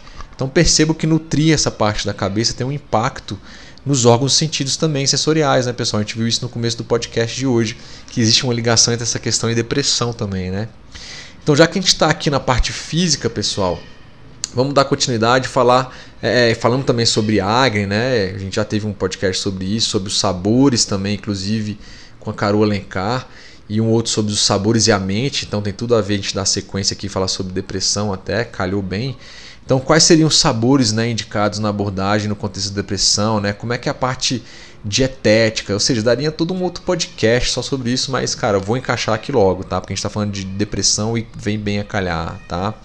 Então, assim, muitas vezes as pessoas com depressão não estão com muita vontade de comer, né? Considerando ali mais tamas, um cafa. O Agni pode estar baixo, desequilibrado, como a gente já viu. Então, sabor picante, no geral, aqui pode ser uma boa abordagem, né? Pois ele vai aumentar um pouco do pita, pode estimular o acne. Tem que tomar muito cuidado porque ele pode agravar o vata, esse picante demais, né? Porque ele é quente e aí vai ressecar também, então tem que tomar cuidado. Mas ele reduz cafa, né? Que tem um impacto em tamas e a pessoa depressiva no geral estacionou em tamas muitas vezes, né? Com relação à mente. Então, gengibre, cardamomo, manjericão são boas opções de especiarias aí que podem ser utilizadas que vão abrir a mente, vão abrir o coração, tá? Mas se a gente levar mais em consideração o que a gente falou no começo, no primeiro tópico, né, a gente viu que alguns doxas podem estar alterados e com isso levar a certos estados depressivos. Então a depressão pode ter uma influência de um ou mais doxas, né, pessoal, por meio do Manovarres Rotas agravar os doxas da mente. A gente fez ali agora há pouco uma correlação de doxas com as gunas mentais, tá? Então é, essa é a ideia. Então, nesse contexto aí, continuando a abordagem da depressão com relação à parte física e nutrição, a gente pode ter algumas orientações gerais, tá, pessoal? Genéricas. Então, assim, para cada doxa gravado aqui dentro de um contexto de podcast, não é tratamento, não, né, eu já falei isso, não é tratamento para ninguém, não estou vendo ninguém, não estou acompanhando ninguém. Dependendo do caso, é uma abordagem holística, como falamos sobre isso ali no podcast anterior a esse, lendo a, a apostila ali, na verdade, a publicação do CVV, né? Então, isso aí, além de a gente tem que levar em consideração que a forma que de preparo desses alimentos, né, a forma de consumo, as especiarias que se colocam, então, além disso, pode é, mudar as características desse alimento, a forma que ele foi produzido, as especiarias que você usou, né, aonde você comprou, aonde ele foi produzido, o clima, como é que está o seu agro, ou seja, são várias características, mas então vou passar algumas coisas aqui que a pessoa fala, ah, é tabelão, tabelão. Pô, beleza, é tabela, não fique preso, né? E são as indicações que a gente possa considerar como ponto de partida somente. Cara, Lucas, não sei nem para onde vai. Que, que eu. Tá bom, você não sabe para onde vai, ó, tem isso aqui, mas não é só isso. E a coisa tem que ficar cada vez mais dinâmica conforme você se observa mais, você experimenta mais em você e você busca a sua saúde. Tá legal? Então vamos lá aqui deixar umas dicas, tá? Bom, é uma depressão em que o kapha dosha predomina ali, né? Em que a mente está mais tamássica ali, enfim. A gente tem que fazer uma dieta anti-kapha, né? Evitando sabores doces e salgados. Se vocês voltarem lá nos últimos é, é, podcasts falando sobre os sabores da vida com a Caru e os sabores e a mente, a gente já faz essa correlação, né? Então evitar comida gordurosa, incluir, incluindo aí frituras e, e, comidas pesadas, né? evitar isso de qualquer forma, evitar comer muito cedo, muito de manhã cedo ou tarde da noite também. É, assim, pessoa que está com cafa doxa aí agravado e predominando é, depressão com, com esse cafa doxa, então não faça isso, tá? Com relação a algumas ervas e especiarias aí no Ayurveda, né, que podem ser utilizadas, inclui, mas não se restringe a tricatu, né, que é uma combinação de bibitaki, amalaki e haritaki, né, ou no Brasil bibitaki, amalaki e haritaki. Usar açafrão da terra, camomila, canela, erva cidreira, jasmim, dente de leão, pimenta caiena, cardamomo, o cravo também cai bem aqui, né, o vachá, que é o acorus calamus, pimenta do reino, a páprica, noz moscada, tomilho, o louro e semente de mostarda são boas ervas especiarias aí indicadas. Com relação a frutas aqui, o caqui, damasco, maçã, pera, pêssego, romã, limão, laranja, kiwi, né, as leguminosas, né, alguns exemplos que a gente pode trazer: lentilha, ervilha, feijão mung ou feijão azuki, essas aí. Vegetais, então alface, agrião, brócolis, beterraba, coentro, couve-flor também vai uma boa aí tá? É, é, espinafre, mostarda, rabanete e vagem são aí vegetais é, bons. Já no contexto mais ayurvédico e algumas coisas específicas, usar mirra e gugu, né? não é muito comum de contar no Brasil, mas é possível. É óbvio então que você quer mais lá na Índia. São muito boas para melhorar a circulação, abrir os canais, né, os irritantes do corpo e da mente. Uma dica aqui seria também usar um quarto de colher de chá do pípali, né, uma, uma pimenta, com 3 quartos da mesma colher de mel. Então, três vezes ao dia aí você pode tomar isso aí antes das refeições, talvez, é, para estimular o seu Agni, o corpo e a mente, tá? Então, e pessoas é, é, nessas condições de depressão com cafa, evitar dormir durante o dia ou logo após o nascer do sol. Eu sei que aqui às vezes a pessoa pode estar tomando algum remédio, alguma coisa e fica sonolenta, mas é uma visão do Ayurveda que de não dormir durante o dia ou logo após o nascer do sol, beleza? como a gente está falando do Ayurveda, então eu estou trazendo aqui essa ideia. Com relação ao Pita Dosha, né, em depressão. Então evitar aqueles sabores que agravam Pita, né, pessoal, como ácido é, e o picante principalmente. Então evite também alimentos gordurosos e oleosos, tá? E que tenham o guna guru, né, ou guna pesado, alimentos pesados. Ter a inclusão de saladas com folhas cruas, incluindo verduras e brotos também, né? Temperando aí com coentro, açafrão da terra, comida, né? É, hortelã são ótimas combinações aí para você temperar as comidas. Algumas ervas também continuando tempero bons aqui. Tem coentro, tem cominho, endro, é, menta, é, hortelã, é, a questão da folha de louro, erva doce, por exemplo, tá? Nos chás bons aí, dente de leão, chá de erva doce, folha do pé da framboesa, hibisco, maracajá, maracajá. Tem um amigo meu que tinha das antigas uma banda chamada Maracu Jazz, né? Porque, sei lá, lembrei aqui, por causa do maracujá, né? Então, chá de maracujá e chá verde são bons chás para para pita aí, na verdade, tá? Em, em, desequilíbrio, em excesso. Frutas doces, né? Incluem aí, não se restringe, mas inclui um abacaxi doce, coco, figo, laranja doce, maçã, melancia, melão, pera, romã e uva, por exemplo, são boas opções de fruta nesse nosso contexto que a gente está falando do podcast. Leguminosas pode colocar ervilha, usar ervilha, grão de bico, soja orgânica, né? Tem polêmicas com relação à soja, mas pô, tá descrito. Feijão azuki, centeio, cevada, milho e aveia, por exemplo, são leguminosas recomendadas. Vegetais pode fazer uso de abobrinha, abóbora, pode usar alface, já falou ali em cima, né? Salada mais fria. Batata doce, um broto de alfafa, brócolis, couve, couve-flor, quiabo, repolho, já dá uma boa uma boa mistura, um bom complemento aí. Então dá para você fazer uma com essas dicas aqui individual, você fazendo essas combinações para cada doce, dá para você já fazer boas alimentações nesses estados aí, pessoal. E para o vata dosha em depressão, né? Então, pessoas com vata desequilibrado, a gente já viu que tem dois, três subdoshas de vata ligado à depressão. É, e na condição de depressão, então, devem ter refeições assim, junto com a família, galera. Tem pessoas que têm que estar tá se alimentando perto dos amigos, junto com a família. As comidas têm que ser nutritivas e aquecidas para a vata, nesse caso. Tá? O descanso aí vai ser essencial, faz parte, né? sendo que se tiver presente insônia aqui, a gente tem que dar um foco para a insônia é, e tentar cuidar dessa insônia, fazer essa pessoa dormir da forma mais natural possível, porque a gente viu que não dormir pesa. É, tanto pessoas que têm depressão pode vir a ter insônia, ou pessoas que não têm depressão, mas têm insônia, pode vir a ter depressão depois. Então a gente viu que uma pessoa dormindo adequadamente, muitos dos sintomas de, sintomas de vata, dos subdoxas, eles são apaziguados, né? E já tem um impacto muito positivo na depressão. Então massagens também com é, óleo de gergelim, né? Ele tem que ser prensado a frio, ok? É, e aí coloca ele é, no banho-maria para ele ficar morninho. Então faz uma automassagem na cabeça de uma forma tranquila, não pode ter movimentos agitados. A gente tem a parte do prana aqui na cabeça, ok? É, alguns chakras aqui na cabeça também, principalmente aqui o coronário e o do terceiro olho. Então é massagem com óleo morno, não, também não é muito quente para não queimar os marmas aí, né, danificar os marmas. Então pode pegar também na orelha e aproveitar e passar um pouquinho de óleo nos orifícios aí da orelha, das orelhas do nariz também, beleza? E fazer uma automassagem na sola dos pés, sempre também de forma tranquila, movimento sentido é, horário, tá? Na sola dos pés, em volta dos tornozelos aqui, no tendão de Aquiles. Isso ajuda muito na questão do sono também. É, no contexto de Vata ainda, a Ashwagandha, né? Shatavra, Ashwagandha está na modinha fui no congresso de nutrição funcional e é a bambambam bam, bam da atualidade. Chatavari também, tá? Ah, usar alfavaca, né? Óssimo gratíssimo, o nome científico dela. Cariçoba também. Hidrocotile umbelata, ok? É, também pode usar noz moscada, né? É, mirística fragans são indicações aí de ervas também. Há outras que você pode ser usadas, que podem ser usadas a o cominho, o endro, erva doce, é, noz moscada, sálvia, tamarindo, gengibre e canela são ótimas ervas especiarias aí nessa situação. Vão trazer nutrição, vão aquecer.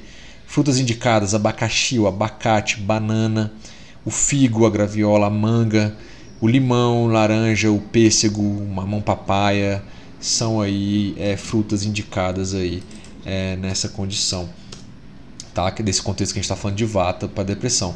Leguminosas inclui aí feijão azul, que é legal, feijão mung, é, mung dal, né, que fala, amendoim, então são algumas leguminosas que podem usar. Vegetais, no geral, cozidos preferencialmente ao dente, nunca muito cru, salada crua tira, não coloca frios, legumes vegetais frios, não. Sempre cozidos, sempre morninhos, tá? Abóbora, abobrinha, então, alho poró, cebola cozida, uma cenoura vermelha, o nabo branco, os brotos em geral aí vai dar muita substância e capacidade é, de sustentação, couve cozida, então são boas indicações já, beleza? E o nosso último tópico aqui então de abordagem de Ayurveda aqui para depressão é o Sat Sattva Vajaya Chikitsa, né? psicoterapias. Né? Então, Sattva Vajaya Chikitsa significa, pessoal, de uma forma bem simples, incrementar sattva na mente da pessoa. A gente já falou naquele exemplo de doshas e mente, Aquelas pessoas que têm os doshas, estão com sattva em equilíbrio, cara, é o ideal, né? Então eu volto a repetir que no nosso podcast sobre Manovarras Rotas que a gente disse que uma pessoa está em equilíbrio saudável se a mente dela tiver satívica, né? Ou com uma mente é, com sattva. E não pode estar tá em irajas e tamas, né? A nossa vida cotidiana leva a gente a ter irajas e tamas, é quase inevitável, mas a gente tem que incrementar cada vez mais sattva na mente e viver com cada vez mais sattva na mente. Tá? Voltem lá, escutem o que é uma pessoa com dosha pita e sattva, uma pessoa com dosha vata e sattva na mente, uma pessoa kapha e sattva, né? Ou nós que todos temos os três doshas em mais ou menos proporção aí, o que seríamos nós se todos nós tivéssemos sattva simplesmente? E o impacto disso nos doshas. Beleza? Então, alguns aspectos a serem incrementados aqui. Têm estreita relação com Jnana, né? É, conhecimento sobre si mesmo, Vijnana também, conhecimento analítico geral, Dharya, né, que é confiança, Smriti, que é o conhecimento e estudo de escrituras sagradas, de livros, textos sagrados, não só do Ayurveda, outros, na sua religião, se for o caso, e Samadhi, né, que aqui é um estado ligado à concentração e meditação e não necessariamente à iluminação, né, ou um estado final de nirvana, por exemplo, que os budistas falam. Então, esses fatores aí de incrementar sattva na mente influenciarão na correção da cognição negativa que a mente da pessoa tamásica ou rajática está, né, dessa pessoa com depressão. Então, proporcionar para essa pessoa com depressão o devido apoio emocional, já falamos isso na leitura do podcast aí é, do texto lá da CVV, seja na forma de aconselhamento, né, então familiar, dos amigos, psicológico, médico, né, e também aqui, por que não de um terapeuta Ayurveda, né, como uma prática integrativa e complementar, como a gente sabe, é oficializado, está é, no SUS né, disponível. Aqui em Brasília, por exemplo, existe uma política local do governo do Distrito Federal sobre essa abordagem, então está incluindo, está sendo formado as pessoas, daqui a pouco vai ser oferecido cada vez mais. É um caminho. Além disso, levar a motivação, né, galera, para essa pessoa, né? O que motivava essa pessoa antes desse estado depressivo, né? Ou o que, que pode ser motivador para essa pessoa? Às vezes ela não vai falar isso. É, é, conversando, é fazendo algumas coisas do dia a dia que ela comenta alguma coisa e que fazia, não faz mais. Pô, é um caminho. Isso vai ajudar a equilibrar e trazer a ideia de sátiva para essa pessoa. Usar aqui também pode usar a parte de aromaterapia, que é totalmente possível, utilizando os conceitos dos até dos sabores, né, dos gunas, né, as propriedades lá, os 10 pares é, de opostos também, dos cinco elementos da, da natureza, incluindo os tratamentos da Ayurveda também, a questão da aromaterapia. Nessa linha aqui, você pode usar, por exemplo, a essência de eucalipto, cânfora também, vai ser ótimo. Com relação à terapia com cores, né, cromoterapia, as cores mais indicadas aqui podem. É, o amarelo é bem indicado, né? a cor dourada do ouro, né? a cor de ouro, e a cor laranja são cores que você pode trabalhar. É, e aí vincular os chakras com essas cores, enfim, também tem, tem tudo a ver. Terapia com os chakras também. Lembrando que sempre tem que ter pessoas capacitadas, confiáveis, para não desequilibrar ainda mais, usar qualquer coisa, fazer qualquer terapia, psicoterapia que vai bagunçar ainda mais a mente dessa pessoa, pessoal. Então toma muito cuidado, tá? Os tratamentos até aqui então têm a ideia de é, equilibrar né, os canais da mente, manovar as rotas por meio de Shodhana e Rasayana, né, nutrição e aumento de raça dato nesse contexto. Pois a gente percebeu, né, pessoal, que a depressão assim, ela debilita a pessoa mentalmente e fisicamente. A pessoa não quer pensar em nada, não consegue, a pessoa não quer levantar, não quer fazer nada. Então, assim, além disso, a gente tem que inevitavelmente equilibrar o Agni dessa pessoa melhorar o padrão alimentar, né, para que a gente possa ter uma função cognitiva geral melhorada, né? Fazer pranayamas também ajuda muito. A gente falou sobre pranayamas no episódio Expira, Respira e Não Pira. Não lembro de cabeça aqui qual é o número dele, mas até contei a história de um aluno e que estava ruim antes da prova lá na faculdade que eu dou aula aqui. Inclusive a gente colocou também dados de publicações científicas, né, que mostram os benefícios de se respirar conscientemente, os tipos de respirações que existem, as indicações das mesmas em alguns contextos. Beleza? Outra coisa que é legal, a pessoa, às vezes, você influenciar ela a voltar ou ela fazer um novo hobby, né? adquirir um novo hobby, galera. É importante isso.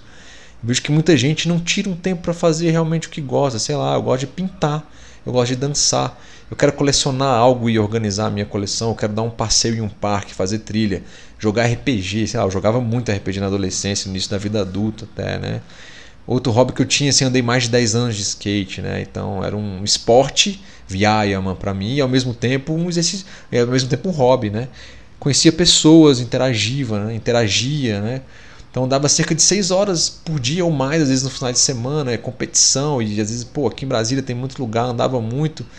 E às vezes durante a semana, quase todo dia, dependendo do contexto, não tinha prova nem nada. A mãe cobrava, ó, só tem que tirar boas notas. E pô, eu conciliava isso aí relativamente muito bem.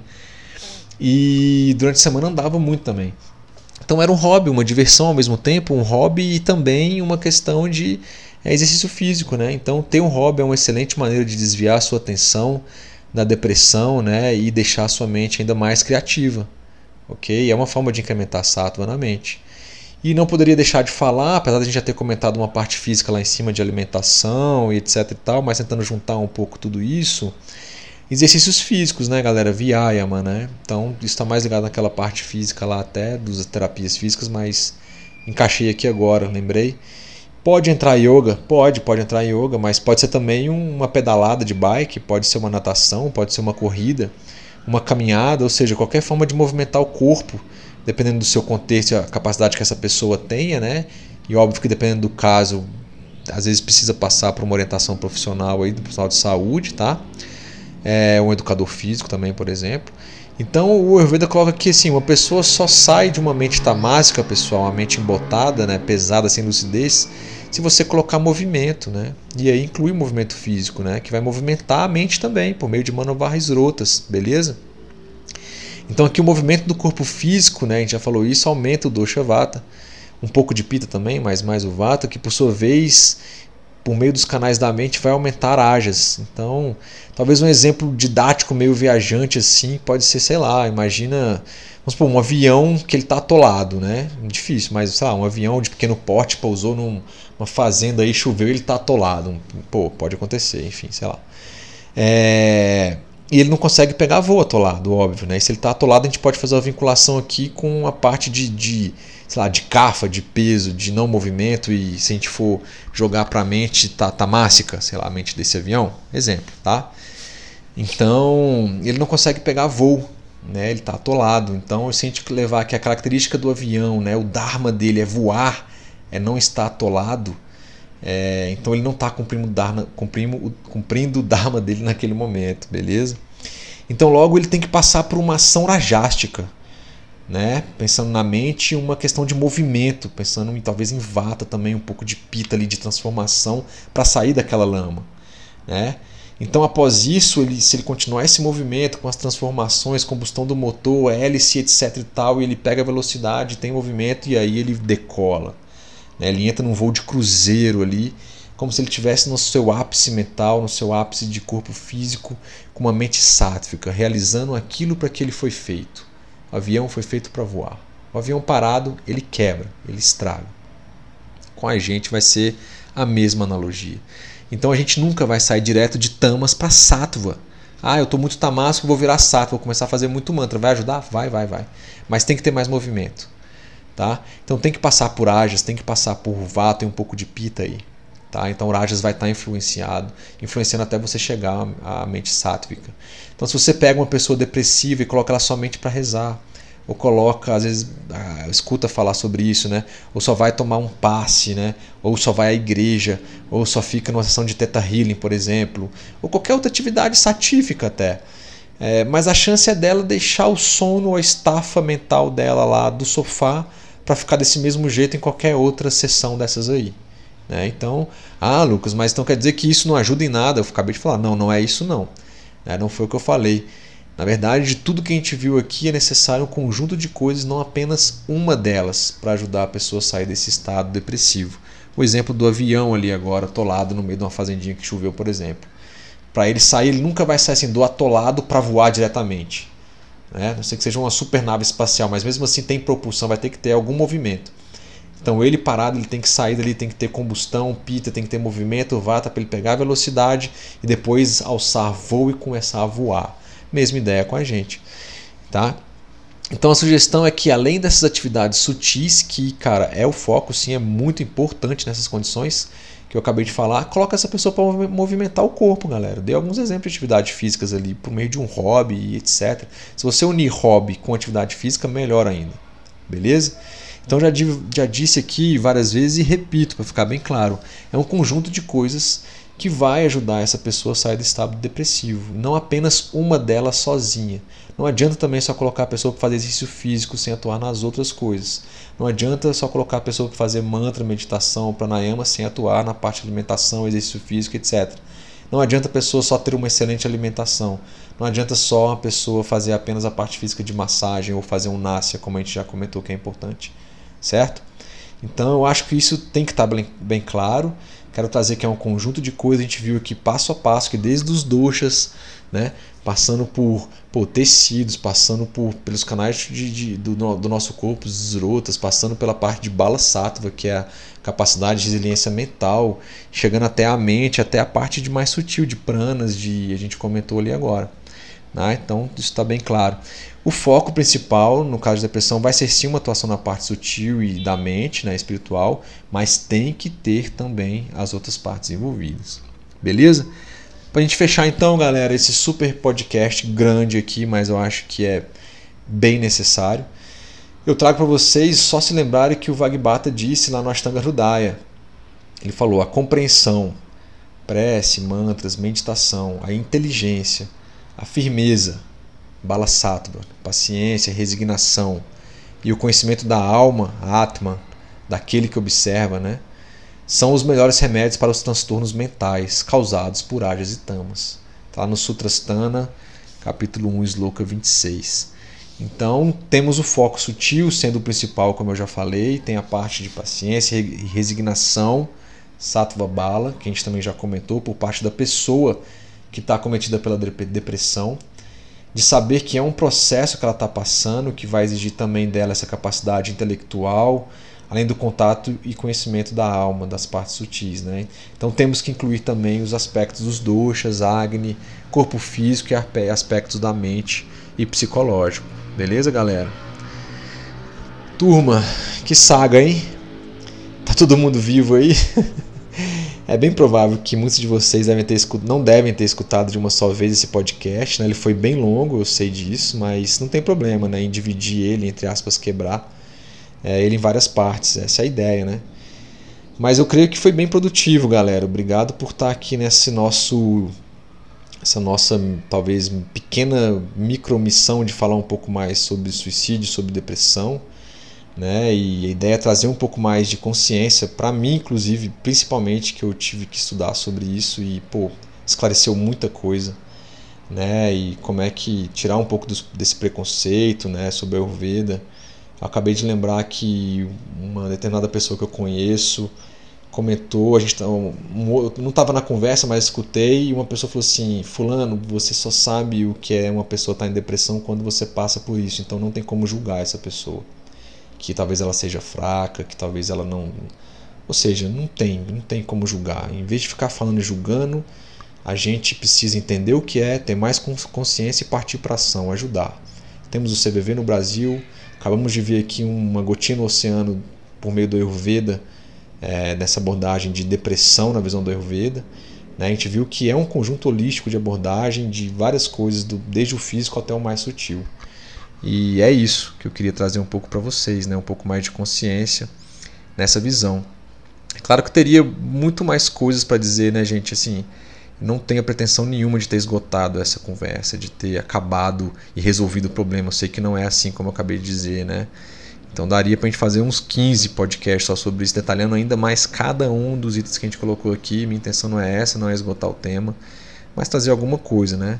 Vocês podem e devem complementar isso se eu vacilei em alguma parada aqui no podcast, pô, me manda um complemento, eu publico no próximo, eu comento, pô, galera lá, eu talvez disse isso, alguém, o fulano me disse que é melhor isso aqui e tal, cara, sem problema, né, assim, é, se errei, é, pô, tem que consertar. Se vocês aí que tem mais experiência, às vezes alguém da área médica, às vezes alguém da área nutricional, não estou formado ainda em nutrição, ou de qualquer outra área quiser complementar o que eu disse aqui, é mole, manda pra gente, a gente publica num post, a gente complementa em outro podcast. Vamos unir forças para isso aí, beleza? E se você conhece alguém que talvez esteja nessa situação de depressão, né, pessoal, ou que já tenha passado por isso, ou talvez você, ou pessoas que infelizmente tenham perdido algum familiar, algum amigo, se você achar que deve que esse podcast, tanto o primeiro que eu falei sobre a cartilha e esse aqui, e quiser encaminhar para essa pessoa, pode encaminhar, ou melhor ainda, escuta junto com essa pessoa, deem pausas, fazem comentários, né? E seja lá, fazendo uma caminhada, compartilhando fone, ou num carro junto, escutando, ou num busão, ou no metrô, ou no avião ali, sei lá. N maneiras, né? Está em áudio exatamente para que vocês possam baixar ele né, na plataforma sua preferida de podcast, que existem várias aí, e escutar offline, né? Ou simplesmente você escutou o podcast e troca uma ideia com a pessoa, ou apareceu uma oportunidade e você fala a respeito. Então, por meio desse formato de podcast, é, é bacana, porque ele é mais leve do que vídeo, ele consome menos bateria do seu celular, menos banda de internet, você pode baixar no Wi-Fi e levar. Mas você hoje em dia pacotes de dados estão bem tranquilo também, dá para você online escutando também, né? Então tem uma série de vantagens desse modelo. Beleza? Gente, uh, mais uma vez, de coração mesmo, agradeço vocês por estarem participando. A gente está crescendo, tá? por estarem acompanhando aí. Paciência por ter escutado. Me desculpem por alguma escorregada, algum vacilo que eu dei. É, e é isso. Tá? Agradeço de coração. Fiquem aí com mais esse episódio do Helvetice Podcast. Mandem comentários. Está publicado nas nossas plataformas digitais aí, mídias sociais. Comentem, compartilhem. Se o tanto que vocês compartilham e escutem tiverem mais um likezinho aí, tanto no coraçãozinho compartilhando ou um ok, isso aí potencializa essas plataformas. Eu disse isso lá no outro podcast, potencializa elas classificarem melhor o podcast ou os posts e isso chega para mais pessoas, ele está gratuito. Beleza? Galera, é isso. Brigadão mesmo. Grande abraço para todos aí. Namastê e até o nosso próximo Ayurvedics Podcast. Até mais.